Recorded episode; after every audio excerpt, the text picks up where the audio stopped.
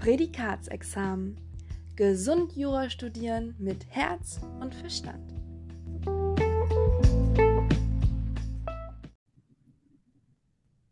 Hallo und herzlich willkommen zu einer neuen Folge vom Podcast Prädikatsexamen. Gesund Jura studieren mit Herz und Verstand. Und in dieser Folge habe ich Rechtsanwältin und Coach Anna von Troschke hier. Hallo Anna, schön, dass du da bist. Hallo Tara, danke für die Einladung. Ich freue mich sehr, heute dabei zu sein. Ich freue mich auch und ich freue mich vor allem auf unser Thema. Und zwar haben wir uns überlegt, wir möchten über das Imposter-Syndrom oder auf Deutsch das Hochstapler-Syndrom spezialisieren, darüber heute vertieft sprechen. Aber bevor wir in das Thema eintauchen, würde ich gerne einmal von dir erfahren, so ein kurzer Umschwung vielleicht aus deinem Leben, aus deinem jetzigen Stand und auch deinem Werdegang. Wer bist du? Wie bist du an den Punkt gekommen, an dem du heute bist? Und wo sind wir heute bei dir? Prima, ja, sehr gerne. Ähm, also, mein Name ist Anna, Anna von Troschke und ähm, ich bin jetzt seit 2020 ähm, Business Coach, ähm, spezialisiert für ähm, Juristinnen und Juristen und Examenskandidaten. Ähm, also sowohl im Studium, Ende des Studiums, als auch Berufseinstieg und auch schon fertige im, im Berufsleben stehende Juristen und Juristinnen.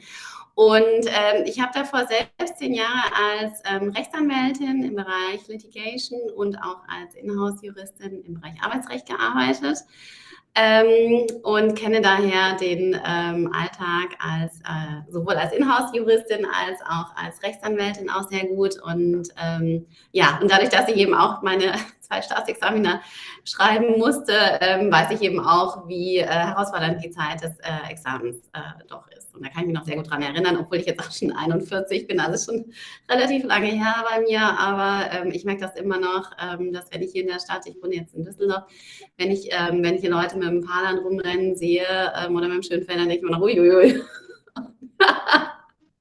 ich glaube, das vergisst man einfach nie. Und ähm, ja, und ich bin dann ähm, äh, durch meinen letzten Job als, ähm, als Arbeitsrechtlerin in-house, ähm, äh, da habe ich parallel eine Coaching-Ausbildung gemacht und ähm, habe mich dann entschieden, weil es mir wahnsinnig viel Spaß gemacht hat, mit den jungen Führungskräften zu arbeiten in dem ähm, Fintech-Unternehmen, wo ich gearbeitet habe, ähm, habe mich dann einfach entschieden, dass ich das ähm, zu, also dass ich das zu meinem Job machen werde, ähm, selbstständiger Coach ähm, und nicht mehr das reine Arbeitsrecht, sondern wirklich Leute empowern möchte und Hilfe zur Selbsthilfe geben möchte. Und so kam das dann. genau. Mega, da bist du genau richtig in diesem Podcast, wo es ja darum geht, dass wir unsere Examensvorbereitung ja ganzheitlich, ja erfolgreich und ja in, auf unsere eigene Art und Weise im Einklang mit uns selbst so gestalten können. Und ähm, ja, vielen Dank für die, für die kurze Einleitung. Und ja, lass uns direkt reinstarten in das Thema. Ähm, ich denke, alle, die jetzt eingeschaltet haben, die haben die Überschrift schon gelesen. Die resonieren vielleicht auch schon mit dem Imposter, dem Term Imposter Syndrome, haben schon davon gehört, haben vielleicht so die dunkle Ahnung, dass sie vielleicht davon betroffen sein können. Deswegen gib uns vielleicht mal so eine ganz prägnante Beschreibung. Was ist das eigentlich? Wie kann sich das äußern? Was sind so vielleicht typische Gedanken oder Symptome?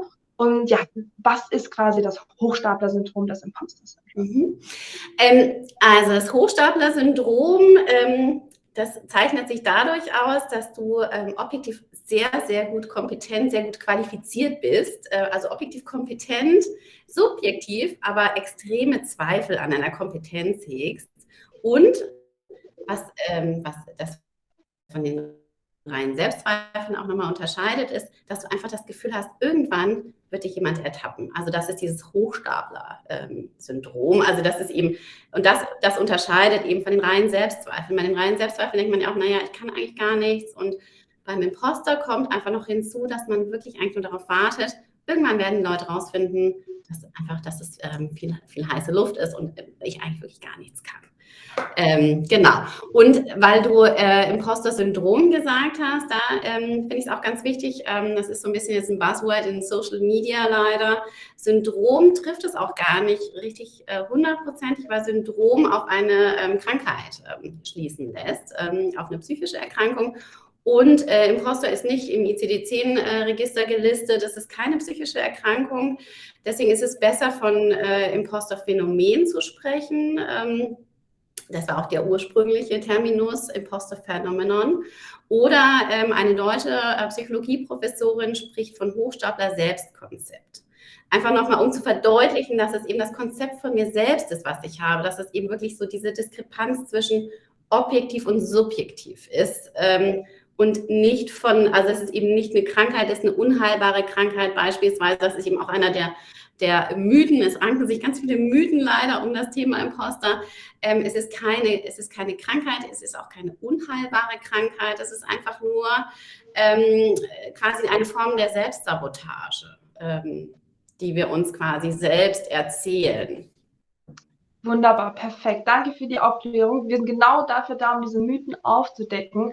Und ich bin jetzt, äh, also mein erster Neugierspunkt geht jetzt in die Richtung, das ist ja ganz spannend, dieses, dieses Gefühl, also wir haben jetzt dieses Beispiel, zum Beispiel jemand, der ein Prädikatsexamen hat, mhm. ja, also eine gute Note hat im Examen und deswegen objektiv qualifiziert ist, also auch bewiesen hat, dass mhm. diese Person etwas kann und trotzdem dieses, diese, diese Angst hat, aufzufliegen. Mhm. Was ist die psychologische Ursache dahinter? Wie kommt man, wie kommt die Psyche quasi darauf zu denken, dass man da auffliegen könnte? Mhm. Mittlerweile weiß man aus der Forschung, dass es ein Mix ist. Also es gibt nicht die eine Tatsache, die dazu geführt hat, die kausal war quasi, sondern es ist meistens in der Regel eigentlich ein Mix aus verschiedenen Faktoren. Es kann zum einen aus der Kindheit stammen, dass es einfach Glaubenssätze aus der Kindheit sind, zum Beispiel der hohe Erwartungsdruck ähm, von den Eltern, äh, von den Bindungspersonen aus der Kindheit. Ähm, dann aber auch Charaktereigenschaften. Ähm, da wissen wir mittlerweile, dass es ähm, häufiger Leute trifft, äh, die perfektionistisch sind, die introvertiert sind, beziehungsweise dazu neigen. Also man ist ja nicht introvertiert oder extrovertiert, sondern man neigt, das ist eher eine Verhaltenstendenz, Verhaltenspräferenz, Introversion, ähm, aber auch Sensibilität ähm, und geringes Selbstbewusstsein. Also meistens ist es eine Kombination aus der Kindheit, aus den Charaktereigenschaften, die das alles begünstigen. Und dann kommen meistens noch Faktoren hinzu, wie zum Beispiel das Studium.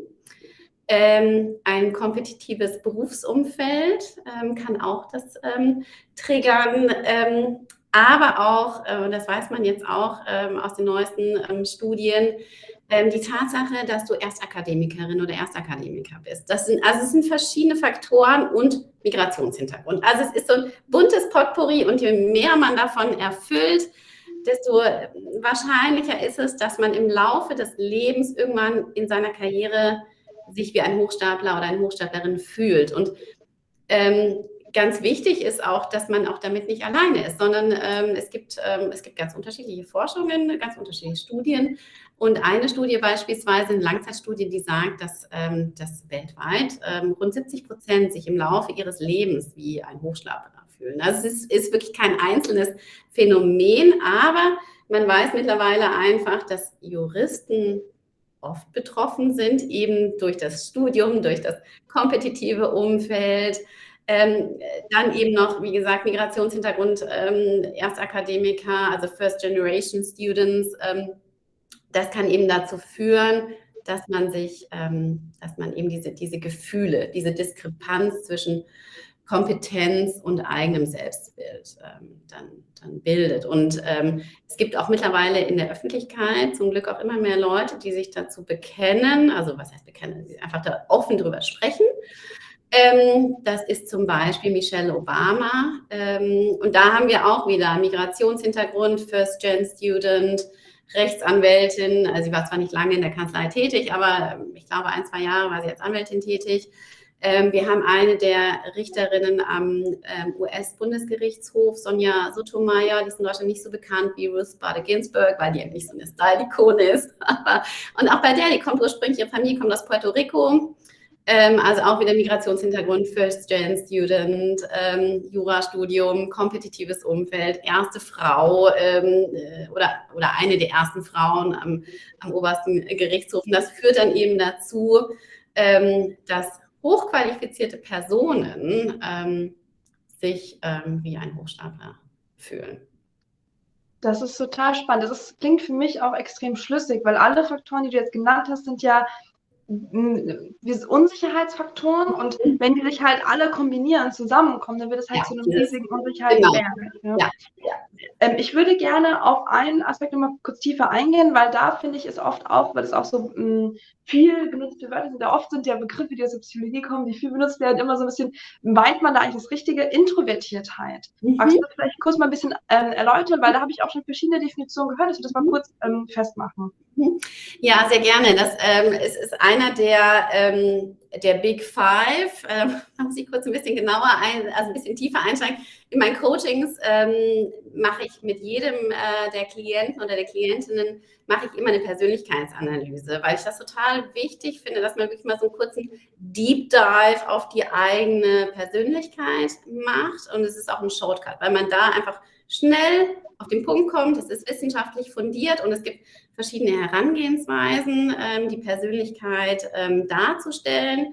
Ich habe mich für ähm, das Big Five-Modell entschieden. Es sind fünf verschiedene Faktoren, die die Persönlichkeit bestimmen. Und einer der Faktoren ist eben Extraversion versus Introversion.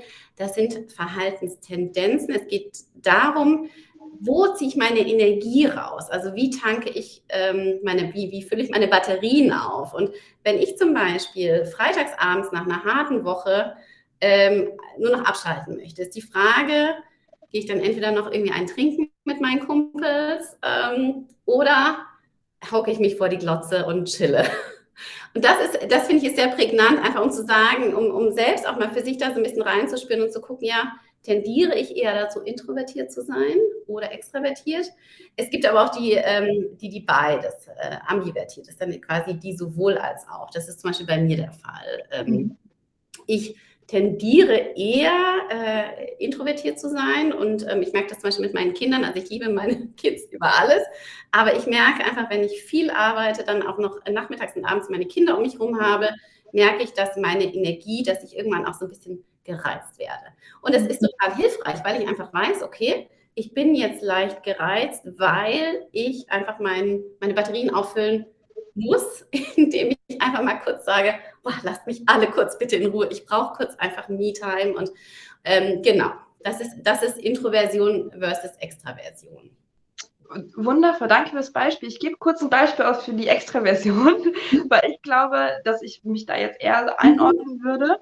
Ähm, weil ich merke zum Beispiel, ich dachte immer, um meine Batterien aufzuladen, muss ich alleine sein. Mhm. Und bis ich gemerkt habe, dass wenn ich ähm, zum Beispiel gestern Abend war ich mit Freunden unterwegs, tanzen und ich komme wieder und ich habe das Gefühl, meine, ba meine Batterien la laufen über. Ja. Ja? Genau, das ist das, genau, genau. Genau, den anderen Schritt ja. machen und mir erlauben quasi, nee, äh, Tara, dir tut es jetzt besser, wenn du jetzt nochmal rausgehst. Also ja. da bin ich dann das Gegenteil Schiss. Genau. Genau, also tendierst du wahrscheinlich eher dazu, auf der Extraversionsseite zu sein, ähm, wobei es da auch nochmal ganz verschiedene Unterfacetten gibt, die man dann eben in der Persönlichkeitsanalyse dann auch nochmal ganz genau anschaut. Ähm, aber das, das ist total spannend und man weiß einfach mittlerweile, dass Leute, die dazu tendieren, eher introvertiert zu sein, die tauschen sich weniger mit Leuten aus. Und daher kommt es auch, dass es für Imposter relevant ist, weil, und das ist zum Beispiel auch jetzt, ähm, äh, Corona hat das Problem auch verstärkt. Durch die soziale Isolation äh, in, in, der Pandemie ist, ist, ist ähm, Imposter auch nochmal gestiegen. Also man geht mittlerweile davon aus, dass es gestiegen ist, weil, und das ist eben der Grund auch mit, mit Introversion, dass, der, dass man die Sachen mit sich selbst ausmacht. Ähm, also daher kommt, dass das, diese Charaktereigenschaften Einfluss auf Imposter haben kann, aber eben nicht muss. Also deswegen muss man auch, also es ist jetzt nicht one fits all und du kriegst ja. jetzt einen Stempel drauf, sondern man muss immer ganz genau hingucken und ja. Klar, wir sind ja auch in der Podcast-Folge, da können wir im Endeffekt nie auf das Individuum so, so genau. präzise eingehen, ja. Ähm, aber, ja, aber ich muss wirklich sagen, dass das für mich jetzt gerade sehr, sehr einleuchtend klingt, weil, also ich finde das schon ähm, speziell. Das ist ja was, es ist ja ein interessanter Gedanke, auf den man kommt, dass man, dass diese objektive Wahrheit mit der subjektiven Wahrnehmung so unterschiedlich ist. Und wenn man aber ähm, dazu neigt und das einem ja auch gut tut. Ne? Was ist, ja mhm. sinnvoll, dass wenn man mehr zur Introvertität neigt, dass man dem auch Raum gibt, ja, dass man dadurch aber quasi diese, diesen Austausch und es einfach ge gewohnt ist, mit sich mhm. ähm, sehr verbunden zu sein, sehr, sehr genau zu wissen, ähm, vielleicht auch über die eigenen Unsicherheiten sehr Bescheid zu wissen. Ja, es gibt ja auch das andere Extrem, was, ähm, was quasi wie, ich sag jetzt mal, ganz salopp, wie die Wildsau durch den Teeladen rennt und äh, ja, und gar keine Selbstwahrnehmung hat, zum ja. Beispiel. Ja. Genau, genau. Ja. Wobei um, das wäre dann eher auch wieder in Richtung Empathie. Ähm, das ist auch nochmal ein bisschen, geht in, geht in die ähnliche Richtung, aber es ist nochmal ein bisschen was anderes. Aber ähm, genau, es sind einfach verschiedene Charaktereigenschaften, die dazu führen können, dass, ähm, dass man sich eben so fühlt. Und dann muss man aber auch nochmal differenzieren, wie oft fühlt man sich und in was für einem Umfang. Also ist es wirklich eine Beeinträchtigung? Und das ist auch das, ähm, warum ich zum Beispiel auch immer Erstgespräche mache, dass ich auch immer gucke, ist das ein Thema fürs Coaching oder ist es ein Thema, wo man sagt, nee, da muss jetzt wirklich ähm, ein ähm, psychologischer, also es muss, muss in Richtung psychologische Beratung, äh, Psychologe gehen. Das ist mir auch total wichtig, die Abgrenzung. Magst du da, ähm, weil du es jetzt angebracht hast, mal kurz äh, nochmal genauer werden, wenn ich jetzt zum Beispiel, wir gehen gleich auf die konkreten Schritte und Haltungen ein, also für alle, die jetzt genau darauf warten, das ist klar, wir kommen dahin, wir kommen dahin, aber weil wir jetzt da gerade sind, ich finde das schon, also auch sehr wichtig zu differenzieren, zu sagen, okay, was für eine Häufigkeit, was für eine Intensivität, in welchen Momenten, magst du das mal vielleicht ein bisschen noch mhm. genauer ausführen? Ja, ähm, also ich nutze bei mir in den Coachings immer ein, ähm, eine Selbsteinschätzung, einen Fragebogen von den ähm, zwei Gründerinnen. Das ist ähm, Imposter-Phänomen, der Begriff, der wurde in den 70er Jahren von zwei amerikanischen Psychologinnen geprägt, die ähm, an einer Universität gearbeitet haben. Ähm, nicht als äh, Professor, äh, nicht als Professorinnen, sondern als in einer Beratungsstelle für Studenten. Und die haben ähm, im Rahmen dieser Beratung, haben sie einfach festgestellt, dass es unglaublich viele, damals noch Frauen, also die haben, die haben das mit Frauen gemacht, die haben so eine, quasi eine Selbsthilfegruppe gemacht und haben die betreut und haben da festgestellt, ganz viele der hochqualifizierten Frauen fühlen sich wie ein Hochstapler. Und ähm, das waren ähm, Pauline Clance und Susan Imes, die beiden Frauen. Und Pauline Clance, sie kannte das von sich selbst schon. Also sie hatte selbst, als sie studiert hat, schon immer das Gefühl, eigentlich kann ich überhaupt nichts und irgendwann werden alle rausfinden, dass ich wirklich eine Hochstaplerin bin. Und die hat dann, ähm, als sie in der Beratung tätig war, hat dann eben durch die Selbsthilfegruppen, die sie geleitet hat, ähm, hat ähm, einen Fragebogen erstellt. Und dieser Fragebogen aus den 70ern, der ist heute immer noch State of the Art. Also der, alle wissenschaftlichen Studien, die zum Thema Imposter Phänomen ähm, laufen, die basieren alle auf dieser Selbsteinschätzung. Und das finde ich für meine Coachings auch total hilfreich, weil ähm, das ist so ein bisschen wie mit der Persönlichkeitsanalyse. Man weiß ja nie so richtig, was meint die andere Person denn damit? Also was, und, und durch diese 20 Fragen in dem Fragebogen bekomme ich einfach schon mal ein gutes Bild und kann dann einfach auch entsprechend darauf reagieren, weil manchmal ist es gerade, weil es einfach so ein Buzzword in Social Media ist, manchmal kommen Personen zu mir und sagen, naja, ich glaube hier Imposter, huhu, und in Wirklichkeit ist es aber einfach was anderes. Also deswegen, da, das ist mir auch vorsichtig, dass man da jetzt nicht da drauf springt, ähm, sondern wirklich erstmal guckt, was ist eigentlich das Thema?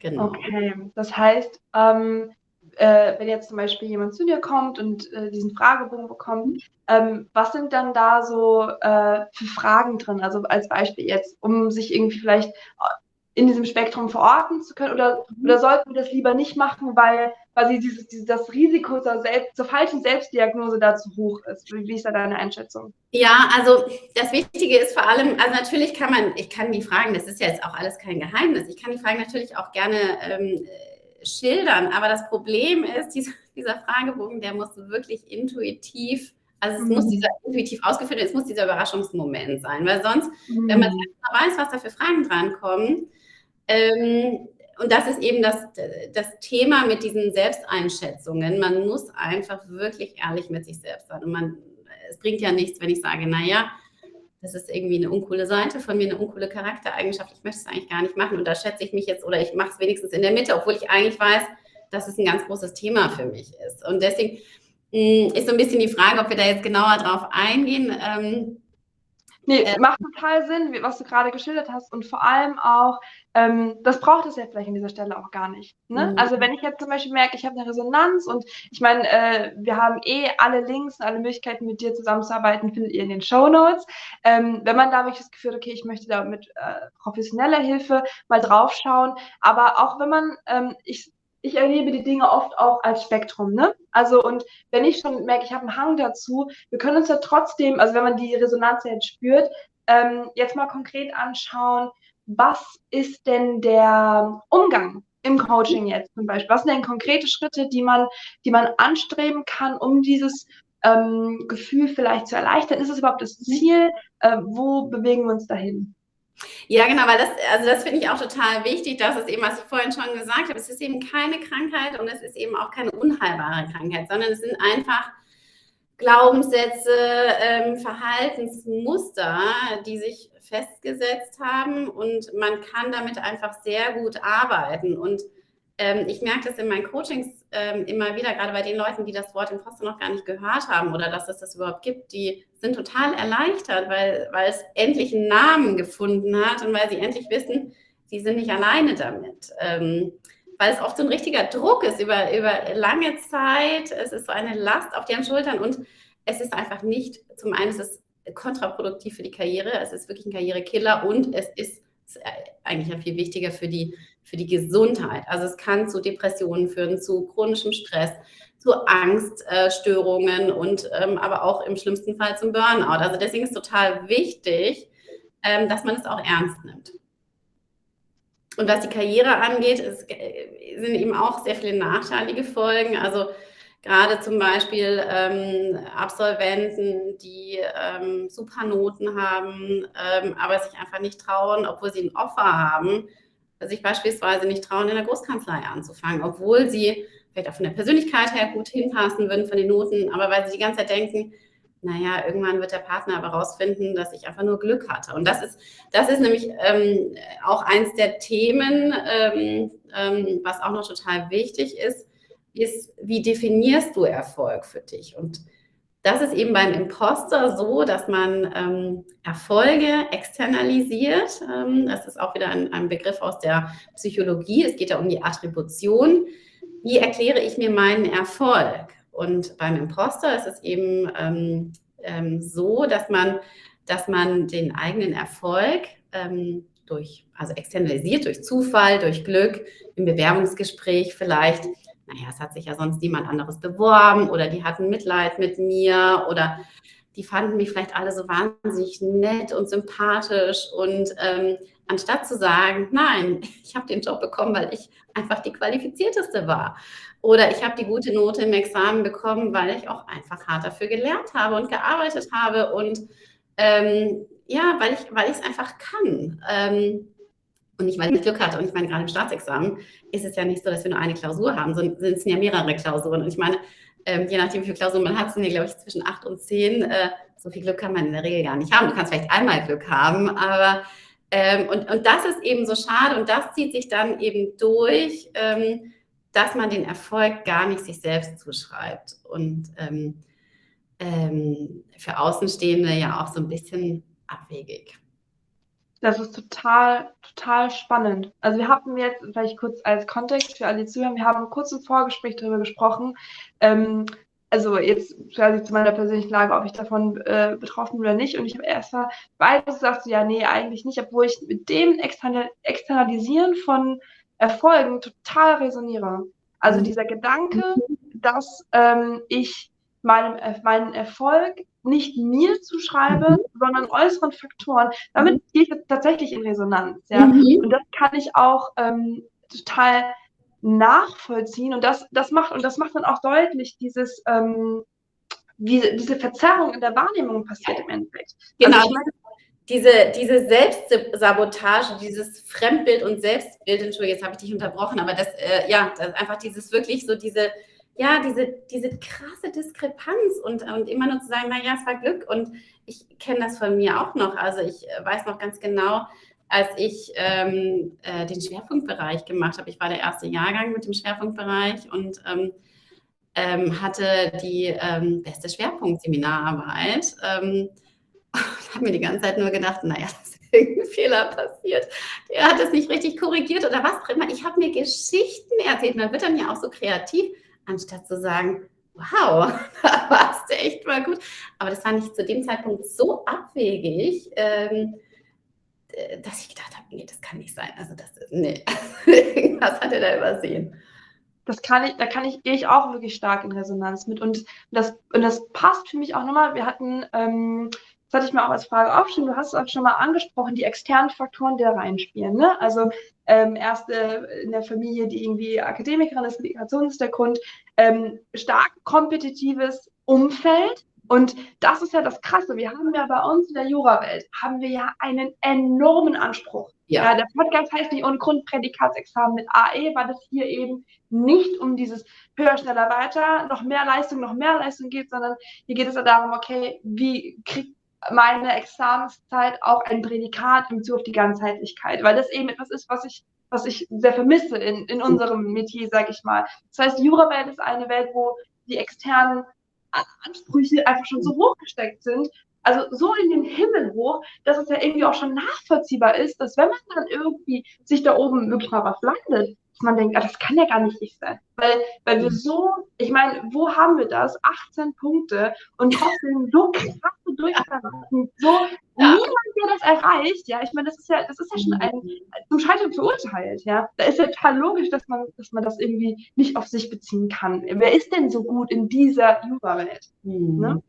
Aber es ist, und das ist interessant, das ist eben nicht nur die deutsche Jura-Welt, sondern eben auch in Amerika. Ich habe ähm, dadurch, dass so viele meiner Klienten und Klientinnen äh, das Thema Imposter haben, habe ich eine ganz große Weiterbildung in Amerika gemacht, war einer der, ähm, ich glaube, die gehört so zu den drei Top-Persönlichkeiten ähm, im Bereich Imposter.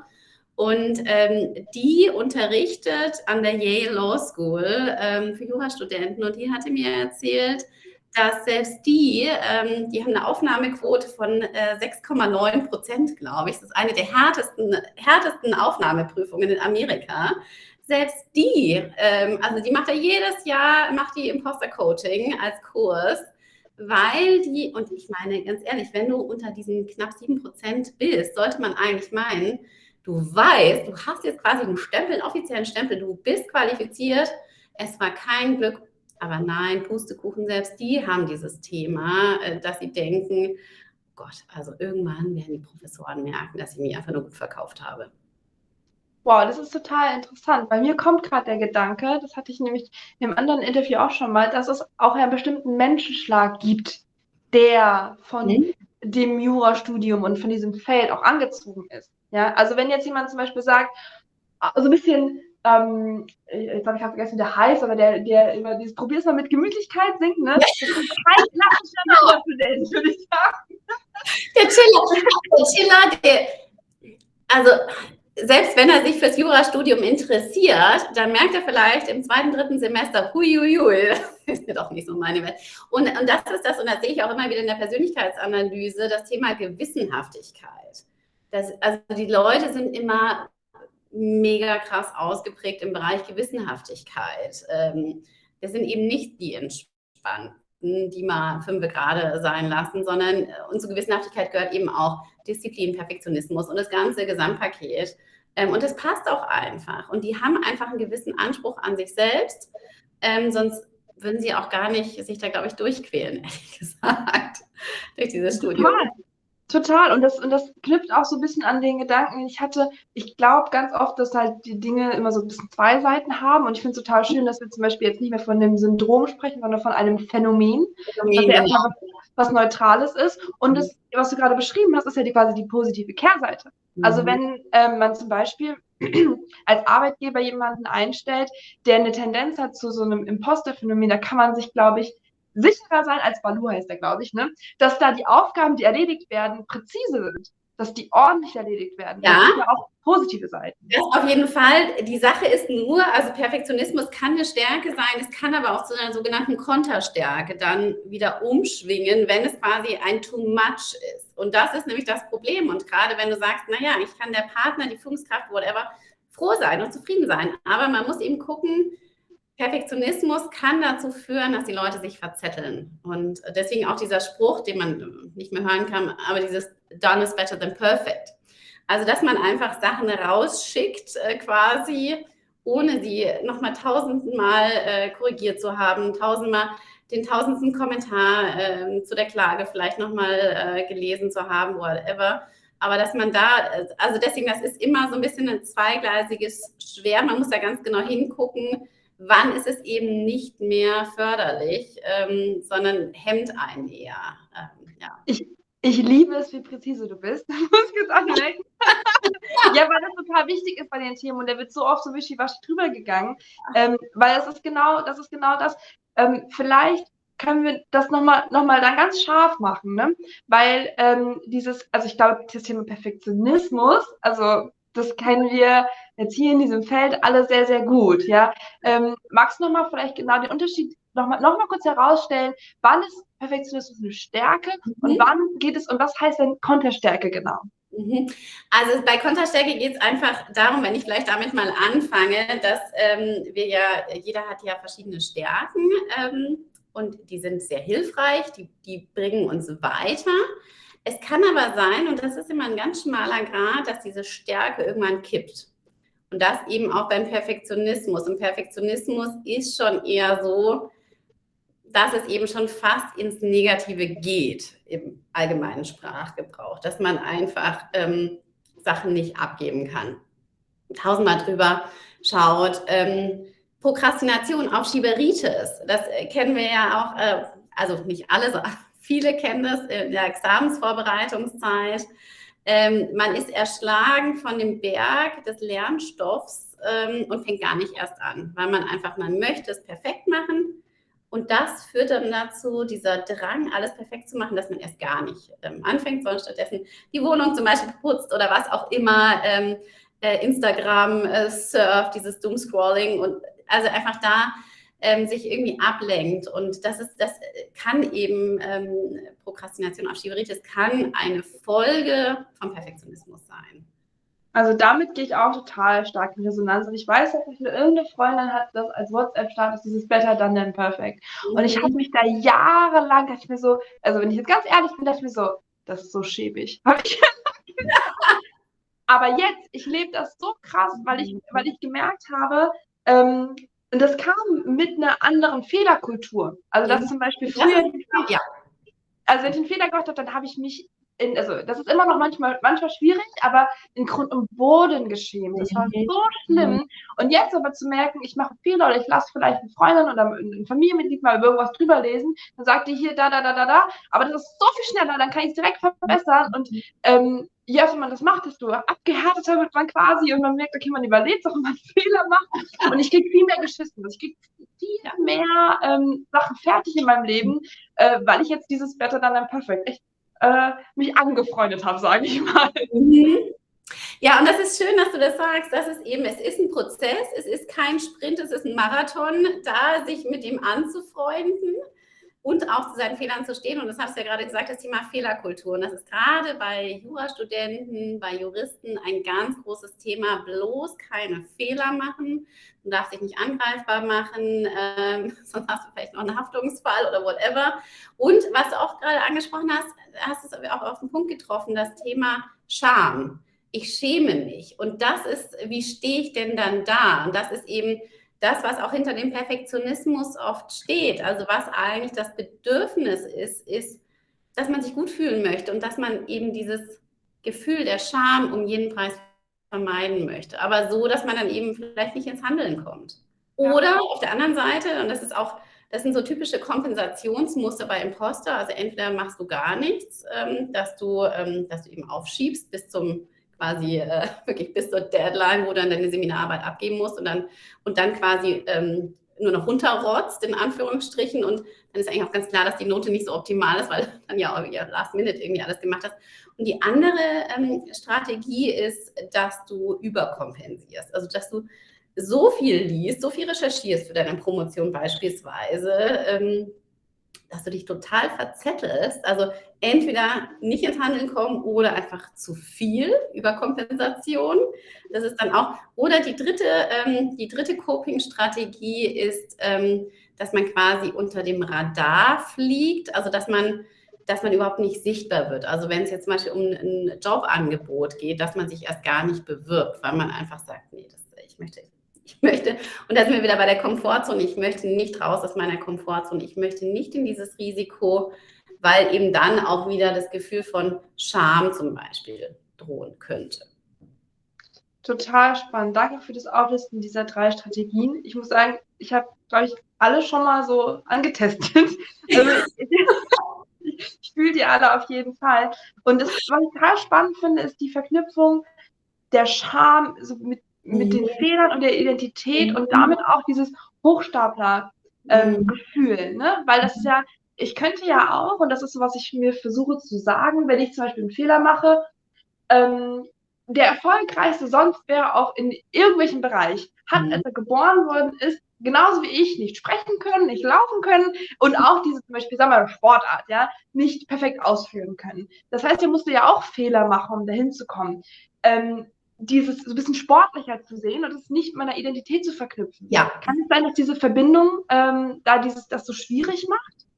Genau, das ist ein ganz, ganz wichtiger Punkt, dass wir uns darüber identifizieren. Und auch, äh, das finde ich auch total spannend, dass wir mit Fremden, mit Dritten überhaupt nicht so hart ins Gericht gehen würden wie mit uns selbst. Das ist dieses Thema Selbstmitgefühl, Self-Compassion, was da auch wieder mit reinspielt, dass sobald wir einen Fehler gemacht haben, sind wir so vernichtend mit uns selbst, wie wir mit unseren Freunden beispielsweise niemals reden würden. Und wenn man sich dessen mal bewusst ist, das ist auch schon mal wieder dann ein Schritt in Richtung, ähm, ich kann damit besser umgehen, mit diesem Verhaltensmuster, ähm, das dann leider ja in Stressmomenten, in Triggermomenten dann automatisch abläuft. Das ist ja auch so ein Problem, wenn es stressig wird, dann nimmt man den bequemen Weg, den man kennt. Und das ist leider dann oft dieses negative Verhaltensmuster. Ähm, da kommt mir jetzt auch gerade vielleicht, weil wir da so äh, fein und differenzieren die ganze Zeit, die Differenzierung, ich finde nämlich zum Beispiel dieses Thema ähm, zum, also ich sehe da zum Beispiel auch eine positive Seite, also Stichwort Sau- und äh, Teestube, dass wenn ich, ähm, ähm, ich glaube, es gibt diesen Spruch, äh, schau irgendwie bei anderen, was sie gut gemacht haben und bei dir, was du irgendwie lernen kannst. Mhm. Und ich mhm. finde das oft auch, also es ist, ich finde es auch oft eine Tugend oder redlich zu sagen, erst von der eigenen Tür zu kehren und dann von einer anderen Tür. Wo wird denn diese Tugend wieder in sowas Toxisches, äh, was du gerade beschrieben hast? Wenn es einfach wieder kippt, also wenn es zu viel ist, dass man wirklich nur noch guckt, auf, nur noch auf die eigenen Fehler guckt. Und das ist leider in ähm, Deutschland sehr verbreitet. Das hat jetzt gar nicht unbedingt was mit Jura zu tun, aber das ist auch wieder das, ähm, und das merke ich in meinen Coachings ganz oft, wenn ich Leute frage, ja, was, was sind denn deine Stärken? Dass sie dann anfangen zu sagen, also meine Schwächen. Und dann kommt eine lange Liste, die hören gar nicht mehr auf.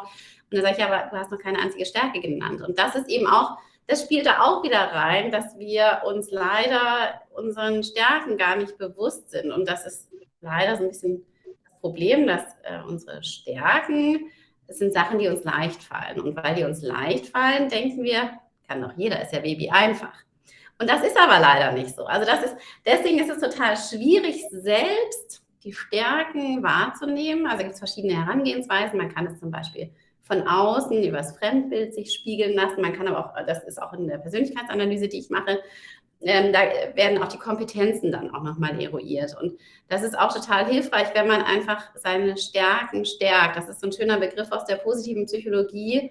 Ähm, und da ist ganz viel dran an diesem Satz, seine Stärken zu stärken. Und da sind wir leider auch in der Schule schon so drauf angelegt, dass die Lehrer leider eigentlich nur auf die Defizite gucken anstatt zu sagen, ja, das hast du toll gemacht und hier hast du ein Talent und da sehe ich Potenzial in dir. Also es ist immer nur mit dem Rotstift durchgestrichen und ja auch in den Examensklausuren, die Probeklausuren. Also die Probeklausuren, es ist, also mein Gott, also wenn ich mich da an meine Samstage erinnere, wo ich die Probeklausuren schreiben musste, es war fürchterlich. Ähm, und dann auch wieder die Rücke, also nicht nur das Schreiben an sich, sondern auch, dass sie die zurückgekriegt haben. Ich wusste eh, naja, also da ist der Tag gelaufen, weil immer nur vernichtende Sachen, selbst wenn die Note einigermaßen war, es war trotzdem immer, wo ich mir gedacht habe, also diese Diskrepanz, ja.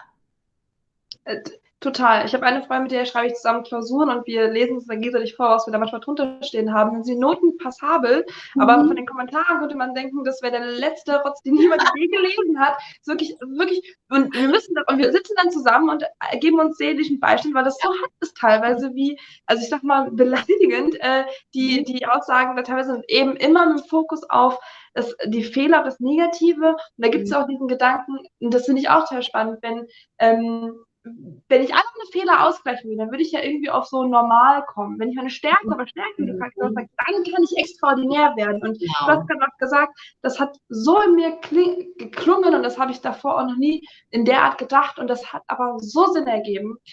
Stärken sind Sachen, die einem leicht fallen und deshalb mhm. denkt man, es ist nichts Besonderes. Das kann jeder, ja. Mhm. Und das ist wirklich, und das ist ja logisch, weil wir kennen ja nur unsere eigene Wahrnehmung, es ist schon immer mhm. leicht gefallen. Das sind vielleicht genau unsere Talente und das ist jetzt vielleicht nur so, einfach nur so als kleinen, kleinen Aufruf für jede, der jetzt oder jede, die jetzt hier gerade zuhört, sich nach der Folge mal kurz zu fragen, was fällt mir denn so richtig leicht? Einfach nur so aus Spaß. Einfach nur, um diese Gesprächskultur hier in Deutschland und auch in der Yucca-Welt und grundsätzlich mehr dahin zu bewegen von, na, was kann ich eigentlich? Ne? Was sind eigentlich meine Stärken? Was fällt mir eigentlich leicht? Mhm.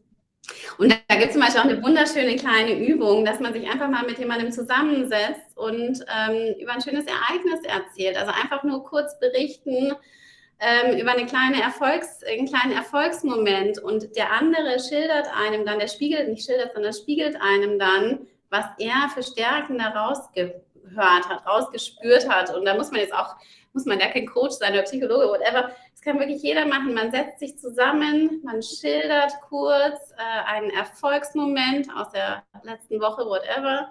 Und der andere äh, spiegelt einem, ah, ich habe zum Beispiel gehört, bist, äh, ich habe das Gefühl, du bist sehr mutig, du bist sehr offen, du bist sehr empathisch.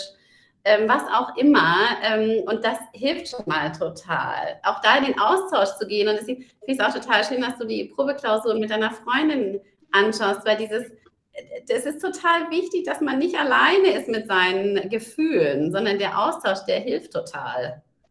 Ja, total. Und also dieses, diese Übung, Hausaufgabe, Leute. Mega geil. Und das kann man auch, äh, ich habe mal so ein, ein Coaching-Programm gemacht, da haben wir das jeden Tag gemacht und gefragt, was war der Erfolg. Und das sich mal zu fragen, das ist dann einfach so ein, ach, ich habe irgendwie was Gutes gefrühstückt und irgendwie, also da auf meine Ernährung geachtet. Das können so kleine Sachen sein, aber mhm. die Wahrnehmung von einem selbst und vom Leben ist, verändert sich so krass. Und das kann man ja mit, mit dem Partner machen, mit den Eltern machen, mit der besten Freundin machen, ja, ähm, mit dem Lernpartner machen. Also wirklich danke fürs Teilen von dieser Übung. Mega, mega kraftvoll. Und das ist dann schon so ein bisschen auch die Brücke, die das schlägt zu der Frage, ähm, ich sage jetzt mal ganz bewusst nicht das, was ich mir aufgeschrieben hatte. Ich hatte nämlich gesundes Denken aufgeschrieben. Wir haben ja schon festgestellt, es ist ja keine Krankheit, wir haben ja keine Pathologie. Mhm. Ähm, das heißt, diese, diese, ähm, diese Menschen, die, die sagen, oh, ich resoniere total stark mit diesem Imposter-Phänomen, ähm, die können mit so, so kleinen Stellschrauben im Denken mhm. äh, quasi ein, ein, ein mal, ein besseres Lebensgefühl oder wo, wohin wollen wir uns da entwickeln? Magst du da vielleicht nochmal genauer drauf eingehen, was vielleicht auch jetzt zusätzlich, ich meine, das ist eigentlich, haben wir schon ein mega Paket an Toolkits jetzt hier zusammengestellt, ja, mit den Stärken und dem Erfolgsmoment, aber äh, was kann man denn vielleicht noch so an konkreten Sch Schritten so jemandem äh, vielleicht mitgeben an, an, Inspiration, wenn jemand jetzt sagt, okay, ich glaube, ich habe das schon ganz doll. Ja, also der wichtigste Schritt ist wirklich die Awareness. Also diese Erkenntnis ist, gibt, das Imposter-Phänomen, ich bin nicht alleine. Es äh, betrifft 70 Prozent irgendwann im Laufe ihres Lebens. Männer wie Frauen. Ähm, es ist keine unheilbare Krankheit. Ähm, man kann damit sehr, sehr, also man kann es sehr gut in den Griff kriegen. Ähm, man braucht ein bisschen Geduld, ähm, weil es eben gerade, wenn es äh, Glaubenssätze aus der Kindheit sind, die sind nicht so schnell ähm, zu ersetzen, aber ähm, man muss einfach am Ball bleiben. Und man kann einfach Schritt für Schritt ähm, dahin kommen, dass, diese, dass, dass es vielleicht nicht nie wieder vorkommen wird, aber dass die Imposter-Momente einfach weniger werden und ähm, von der Intensität auch geringer. Also das ist, ähm, ich merke das bei mir auch immer noch. Ich hatte, ähm, also ich hatte das in, im Studium wirklich sehr stark und ähm, ich merke das jetzt noch, wenn ich Vorträge habe und ähm, auch zum Thema Imposter ich denke mir dann immer, also der Vortrag, das, da freue ich mich total drauf, aber dann diese Fragestunde am Ende, da denke ich mir immer, oh mein Gott, wenn jetzt eine einzige Frage kommt und ich die nicht beantworten kann und alle denken, naja, jetzt hat sie diese Weiterbildung in Amerika gemacht, die muss ja eigentlich Expertin sein. Und eine Frage kommt, die ich nicht beantworten kann. Uh, das ganze Kartengerüst bricht zusammen. Aber ich kann damit mittlerweile gut umgehen. Also das, ähm, weil ich auch einfach weiß, und das hat eben auch wieder mit der Fehlerkultur zu tun, ähm, ich finde es auch bei anderen äh, Referenten überhaupt nicht schlimm, wenn die eine Frage nicht beantworten können. Ganz im Gegenteil, das ist ganz normal. Und ähm, ähm, deswegen kann ich damit mittlerweile auch wirklich gut umgehen und ähm, habe eben auch den Fokus auf das Positive ähm, gerichtet. Ähm, aber eben, also der erste Schritt ist wirklich diese Awareness, das Erkennen, dass es das Imposter-Phänomen gibt. Ähm, dann ist es zum Beispiel total wichtig, was du auch gerade gesagt hattest, dieses Erfolgsjournal, also wirklich Journaling, ähm, dass du dir wirklich abends deine kleinen Erfolge aufschreibst. Ähm, dass du auch ein Dankbarkeitstagebuch beispielsweise führst. Und da gibt es ja mittlerweile auch Studien, die wirklich belegen, dass wenn du ein Dankbarkeitstagebuch sechs Wochen schreibst, jeden Abend kurz einfach nur ähm, diese Four-Evening-Questions beispielsweise, dass du dann wirklich nach vier bis sechs Wochen schon ähm, dich besser fühlst. Und es ist jetzt kein Hexenwerk. Also es kostet nicht viel Zeit. Du brauchst, musst jetzt auch nicht irgendein ähm, fancy Buch kaufen, sondern du kannst einfach auf den Zettel ähm, schreiben. Ähm, dann ist es auch total wichtig, dass man Komplimente und Lob wirklich annimmt. Ähm, das kennen ja auch relativ viele. Also ich merke das in meinen Coachings immer, ähm, dass die dann Komplimente so direkt so klein machen irgendwie und so gar nicht damit umgehen. Die werden dann ganz nervös und denken so, oh, es ist so ja, komisch. Und das, dass man da auch einfach nicht sagt, naja, war ja nichts oder kann ja jeder, sondern dass man einfach nur sagt Danke und äh, quasi danach nichts mehr sagt. Das ist auch total hilfreich. Und das ähm, ist auch eine schöne Übungssache. Also das ähm, kann man auch total gut hinkriegen. Ähm, ähm, einfach immer wieder trainieren, geduldig und liebevoll mit sich sein und es immer wieder trainieren. Und was auch total wichtig ist, ist einfach seine eigenen Glaubenssätze zu hinterfragen. Ähm, und da wirklich mal gucken, ähm, wenn dann dieser fiese Kritiker äh, laut wird, ähm, du kannst überhaupt nichts zum Beispiel oder du hattest nur Glück, also zum Beispiel, du hattest nur Glück, dass man dann wirklich mal sich hinsetzt und mal hinschreibt, äh, wann man wirklich, ähm, also was man in seinem Leben schon alles für Erfolge hatte. Also nicht nur dieses Erfolgstagebuch, was man jeden Tag macht, sondern auch wirklich nochmal seine großen Erfolge ähm, niederzuschreiben, runterzuschreiben und da auch einfach mal zu merken, ähm, dass der Glaubenssatz vielleicht dann doch nicht, nicht der Realität entspricht. Dass so viel Glück gar nicht wahrscheinlich ist.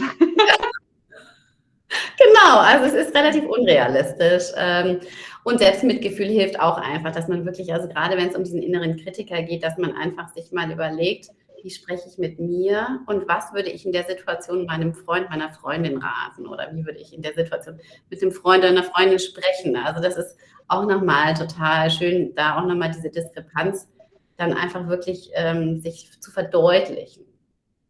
Genau, wenn man gar nicht ähm, wenn man gar nicht damit umgehen kann, ist es ähm, sinnvoll, also oder beziehungsweise nicht gar nicht damit umgehen kann, sondern ich formuliere es nochmal anders, wenn es einfach, wenn es einen beeinträchtigt, einfach sich entweder ein Coaching zu holen oder je nach Intensität, wenn es in Richtung Depressionen, Angststörungen ähm, geht, dann auch einfach psychologische Hilfe ähm, sich zu suchen und da eben auch nicht zu lange zu warten. Das ist total wichtig, weil die, das, also Imposter löst sich nicht von selbst. Also das ist ähm, und auch, äh, das ist auch ganz, äh, ganz schwierig leider. Ähm, man glaubt, naja, wenn ich jetzt irgendwie die Weiterbildung gemacht habe oder wenn ich jetzt den Job habe oder wenn ich irgendwas erreicht habe, eine Stufe höher bin, dann sind die Gedanken weg. Aber das stimmt leider. Ich mache das ehrlich gesagt nur noch schlimmer. Das weiß man jetzt auch äh, aus der neuesten Forschung. Ähm, und es gibt, das habe ich in meiner Weiterbildung gelernt, ähm, den Spruch New Level, New Devil. Also New Level, das heißt, wenn ich jetzt zum Beispiel meine Promotion abgeschlossen habe, dann kommt New Devil, also neuer Teufel noch oben drauf. Also zum Beispiel mit der Promotion, wenn ich jetzt in einem Bereich promoviert habe, dann denken ja alle, ich bin ein Experte und es macht den Druck eigentlich nur noch höher. Wow, ja, das kann ich total nachvollziehen. Und ich bin gerade total dankbar, weil ich habe das Gefühl, den äh, Toolkit-Rucksack, den wir davor schon gepackt haben, der ist, der kühlt jetzt quasi über. weil, das, ja, weil das Thema im, Imposter auch, weil es eben auch Perfektionismus, Aufschieberitis betrifft, ähm, innerer Kritiker, das sind so viele Themen, ähm, ich könnte stundenlang darüber erzählen. Es sind so viele Themen, die im Imposterverein sind. Ja. Ähm, und eben auch gerade viele Juristen auch betreffen. Deswegen ist das, und deswegen habe ich mich dann eben auch zu dieser Weiterbildung entschieden und ähm, ähm, finde es einfach super spannend und man kann wirklich gut damit arbeiten. Ja, wundervoll. Ich danke dir auch von Herzen, einfach so von Mensch zu Mensch, dass du dich darauf spezialisiert hast und da wirklich vielen Menschen hilfst, mehr in ihre Kraft zu kommen. Und ich finde auch, und wenn, wenn du erlaubst, würde ich gerne noch mal kurz auf deine Studienzeit eingehen, mhm. ähm, weil was ich total spannend fand, das hast du ganz am Anfang, bevor wir diesen Rucksack so mega vollgepackt haben mit richtig coolen Tools und Inspirationen, wie man damit umgehen kann, hast gesagt, dass du das auch noch, diese Gedanken oder dieses Gefühl in, in Ansätzen auch noch, auch noch heute spüren kannst. Und das finde ich so wertvoll, dass du das geteilt hast, weil das zeigt, dass es quasi ähm, es sind Tendenzen und was wir quasi verhindern wollen, zum Beispiel durch einen Coach, durch eine psychologische Beratung, ist, dass man in diese Ex, in diesen Extremfall kommt, man bewirbt sich nicht auf den Job, ja. obwohl man qualifiziert wird. Äh, ist, ähm, ähm, und dass diese negativen Ausreißer nicht so mega durchgeschlagen. Ja, so dass man vielleicht so ein Gefühl hat von, ach, ich bin so ein bisschen auch Fragerunde, weiß ich nicht, aber natürlich machst du es trotzdem, natürlich machst du es mega geil. Ja, ähm, also dieses, das, das, das ist ja dann quasi eine, eine, eine, eine, eine feinere Nuance davon. Und ich würde gerne ähm, zum Abschluss, und das ist jetzt quasi irgendwie auch die perfekte Überleitung, ich habe nämlich eine Abschlussfrage, die ich alle äh, allen meinen Podcast-Gästen stelle, die ähm, ja, Juristin sind. Mhm. Und zwar ähm, vielleicht kurz um uns dann in deine Welt zu holen, wie war denn die Studienzeit für dich? So vom Mindset, vom Gefühl, mhm. ähm, wie war diese Zeit für dich? Ähm, also die Studienzeit war ganz, ganz unterschiedlich. Also ich kann, ich kann jetzt, ich kann es nicht richtig labeln. Es war weder schlecht noch gut. Es war einfach sehr unterschiedlich. Ähm, ich habe zum Beispiel meinen Schwerpunktbereich geliebt. Ich war, wie gesagt, der erste Jahrgang, der einen Schwerpunktbereich hatte. Ich hatte IPR und IZPR und ich habe es geliebt. Ähm, dadurch, dass wir auch in kleineren Gruppen waren, das war eben für mich als kleine Introvertierte, dann auch diese kleinen Gruppen, die waren einfach eher meins. Ich habe diese Massenvorlesungen, äh, ich äh, habe das gehasst, das war überhaupt nicht, äh, nicht das Richtige für mich. Und dann in den kleinen Gruppen, ähm, IPR hatte bei mir, ich glaube, wir waren da meistens so zu zehn oder so, das war einfach für mich ein Traum. Und dann haben wir, ähm, ich habe danach an dem Mood Court teilgenommen, am William Civis äh, Mood Court. Das war für mich dann auch eben dieses praktische, ähm, das habe ich auch geliebt. Und ähm, aber die Examensvorbereitungszeit, sowohl fürs erste als auch fürs zweite, die waren schon, ähm, ähm, schon auch echt nicht ganz ohne. Also das ähm, für mich und auch in meinem Freundeskreis, das war schon für uns alle eine schwierige Zeit und ähm, ähm, ja, ich bin froh, dass ich es hinter mir habe ähm, und ja. Aber deswegen, wie gesagt, also zusammengefasst, sehr unterschiedlich. Ich habe für mich einfach Sachen gefunden, die mir sehr, sehr viel Spaß gemacht haben ähm, aber auch eben andere Sachen, ähm, wo ich ja, nicht so, nicht so den, den mega Spaß hatte. Ähm, ja. Danke fürs Teilen. Jetzt eine offene Frage in die Zukunft. Was sind denn gerade so Visionen oder Ideen, die dich so begeistern, wo du sagst, noch in der Zukunft, das würde ich gerne erschaffen? Mhm. Einfach die, die Unterstützung, die, die mentale Unterstützung von Juristinnen und Juristen. Äh, das ist einfach meine Herzensangelegenheit. Und ähm, da eben auch schon im Studium, im Examen quasi ja schon anzufangen und dann aber auch einfach ähm, die Leute zu begleiten. Und ich mache das jetzt gekommen, weil sie irgendwie, die angefangen haben im, in der Examensvorbereitung, ähm, fürs zweite Examen zum Beispiel, dann für den ersten Job, ähm, dann einfach da einen Sparing-Partner gesucht haben, ähm, oder dann auch, wenn es um Jobwechsel ging, dann einfach, ja, dass ich einfach die Leute begleite über einen längeren Zeitraum. Das, ähm, das finde ich einfach fantastisch. Und äh, ja, genau. Vielen Dank auch dafür Teilen. Jetzt kommen wir quasi zur Abschlussfrage. Ähm, wenn du dir einmal die Anna vorstellst, die am ersten Tag ihres Jurastudiums zur Uni gefahren ist. Und wenn du dir mal so ein bisschen vorstellst, wie die so drauf war, wenn du die Chance hättest, ihr aus deiner heutigen Perspektive mit all der Erfahrung, die du hast, einen Ratschlag mit auf den Weg zu geben, welcher Ratschlag wäre das? Ah, das ist eine interessante Frage, eine gute Frage. Ähm, ja, ich glaube, mich auch mehr früher mit dem Thema äh, Mental Health auseinanderzusetzen. Wobei Mental Health ist auch so ein großes Wort, aber eben auch da einfach mit dem Druck besser umzugehen, mit dem Perfektionismus, mit dem ganzen Berg. Ähm, und das, das höre ich von ganz vielen, dass eben auch die Schule ganz anders ist als Studium und ähm, ich habe in Passau angefangen, da war es auch noch relativ klein, also war eine relativ kleine Uni im Verhältnis jetzt zu anderen Städten. Ähm, aber dass es einfach doch was ganz anderes ist und ähm, was ich auch total wichtig finde, ist einfach sich wirklich ganz genau zu überlegen, ob Jura das richtige Studium ist. Ähm, bei mir war es leider eher eine Verlegenheitssache, ähm, beziehungsweise ich bin da so ein bisschen reingeschlittert. Ich wollte ursprünglich Kunstrecht machen ähm, und habe dann festgestellt, dass äh, Kunstrecht, dass der Arbeitsmarkt einfach sehr, sehr klein ist. Also es ist und der Bedarf ist sehr gering. Es gibt in Amerika ähm, relativ viele Restitutionsfälle noch aus dem Krieg. Die sind aber alle in Amerika. Ähm, in Deutschland gibt es gar nicht so viel. Es gibt so ein bisschen Kunstversicherungsrecht, aber ähm, da bin ich so ein bisschen naiv drangegangen und ähm, ähm, das war dann eben auch äh, natürlich ein bisschen schwieriger, wenn man, also ich wollte nie unbedingt ähm, Richterin, Staatsanwältin, whatever werden, sondern es, ja, also deswegen, das, das finde ich total wichtig, dass man wirklich sein Warum auch kennt und dass man auch weiß, wofür sich dieses Durchkämpfen auch lohnt. Okay, danke fürs Teilen. Ähm, magst du kurz teilen, du hast gesagt bis 41, ne? Mhm. Wie, wenn ich frage, wie viele Jahre war das denn her, als du angefangen hast? Also wann, wann war quasi dieser erste Tag? Wie viele Jahre liegt das in der Vergangenheit? Ähm, da war ich 18 oder 19. 19, glaube ich. Ich war nach dem, nach dem Abi noch ein Jahr im Ausland. Das heißt, so vor circa 22 Jahren hast du angefangen. Okay, wenn wir uns einmal vorstellen, ja. wie Anna, die unendlich vielen äh, Examensanwärtern, äh, Jurastudenten, aber auch Juristen geholfen hat, den eigenen Weg zu gehen, dem eigenen Warum zu folgen, sie begleitet hat auf diesem Weg die ähm, alle Visionen, die noch kommen mögen, alle deine Herzensangelegenheiten, die all die verwirklicht hat. Also die ähm, 63-jährige Anna, die all das gemacht hat. Mhm. Was würde diese dir heute mit auf den Weg geben? Ähm,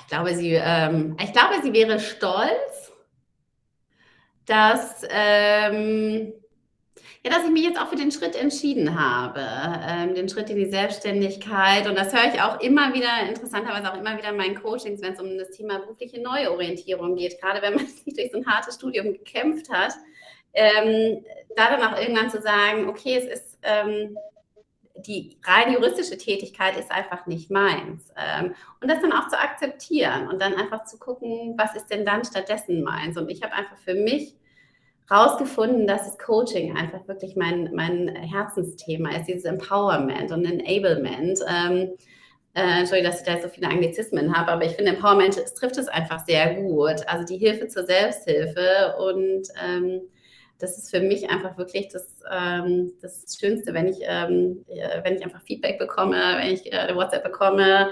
Ähm, ich habe mich jetzt für den und den Job entschieden und ich bin super happy und du hast mir so viel geholfen. Das ist äh, für mich einfach ganz, ganz toll.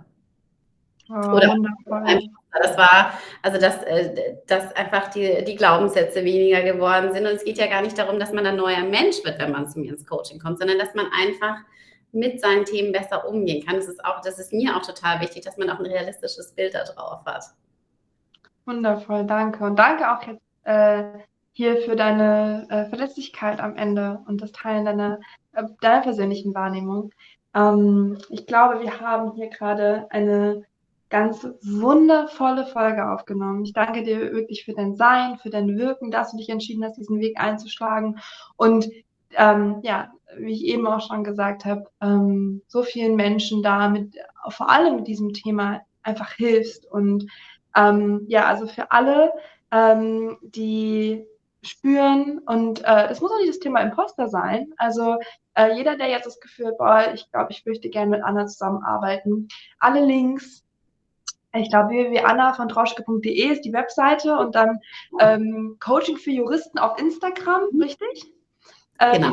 Die Links in den Show Notes. Ähm, checkt das unbedingt aus. Ähm, hinterlasst gerne zu der ähm, Folge, gibt es wie immer einen Instagram-Post, auch einen LinkedIn-Post eure Gedanken gerne, lasst die gerne da. Und dann ansonsten würde ich mich jetzt bei dir bedanken, Anna, dieses wundervolle Gespräch, für das Teilen deiner Weisheit und dein Wirken in der Welt. Und ähm, ja, verabschiede mich für diese Woche und wir hören uns dann nächste Woche in der nächsten Folge. Tausend Dank dir, liebe Tara. Tschüss.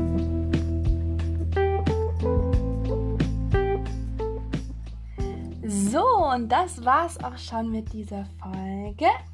Ich wünsche dir jetzt eine ganz, ganz wundervolle Woche, viel Erfolg und Freude bei allem, was du tust.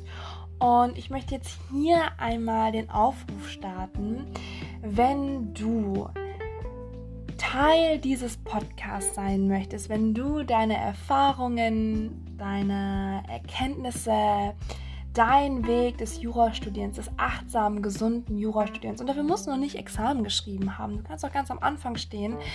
Wichtig ist nur, dass du eine Geschichte hast, die du gerne teilen möchtest. Wenn du jetzt in dir den Ruf hörst und denkst, wow, ich habe total Lust, anderen Leuten, anderen Studierenden auch eine Inspiration zu sein, teilen, was du gelernt hast, ja, dann schreib mir einfach eine Mail an gesundjurastudieren at gmail.com und ja, erzähl mir dort, warum du Teil der Folge einer Folge sein möchtest. Und ansonsten können wir gerne connecten über Instagram. Dort findest du alles zum Podcast unter Prädikatsexamen.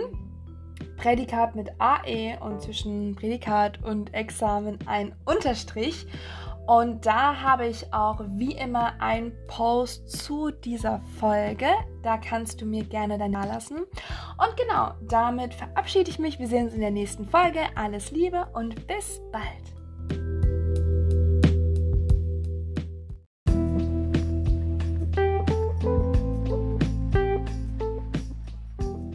Prädikatsexamen. Gesund Jura studieren mit Herz und Verstand.